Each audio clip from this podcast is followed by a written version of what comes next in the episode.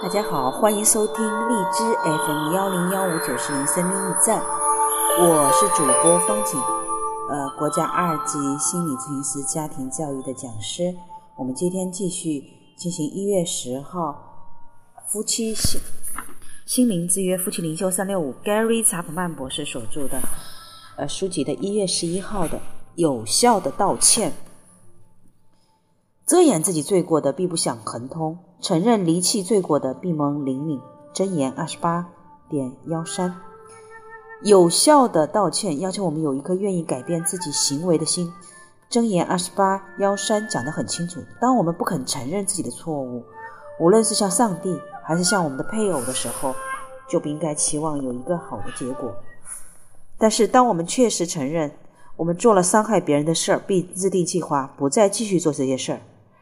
就可能得到别人的宽恕。我还记得乔尔，他的妻子乔伊斯是个非常消极的人，不管乔尔说什么，乔伊斯都会持反对意见。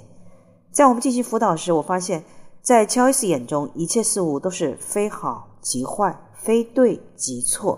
也就是说，如果他不同意乔尔的看法，并不是说他们的意见不同，而是他认为乔尔的看法是错误的。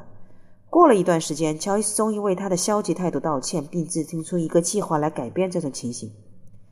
他学会了说：“这个看问题的方式挺有意思的，或者是我能够理解这一点。”他学会了把他的想法当成一种意见来分享，而不是在阐述一种教义。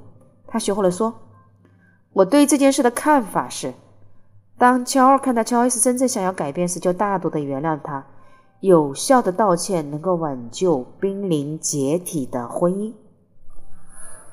好的哦，一月十一号有效的道歉就到这里了，时间很短，让我们在音乐声中结束今天的阅读。我们进入到明天，我们明天再见，看我们是否在生活中真正的践行。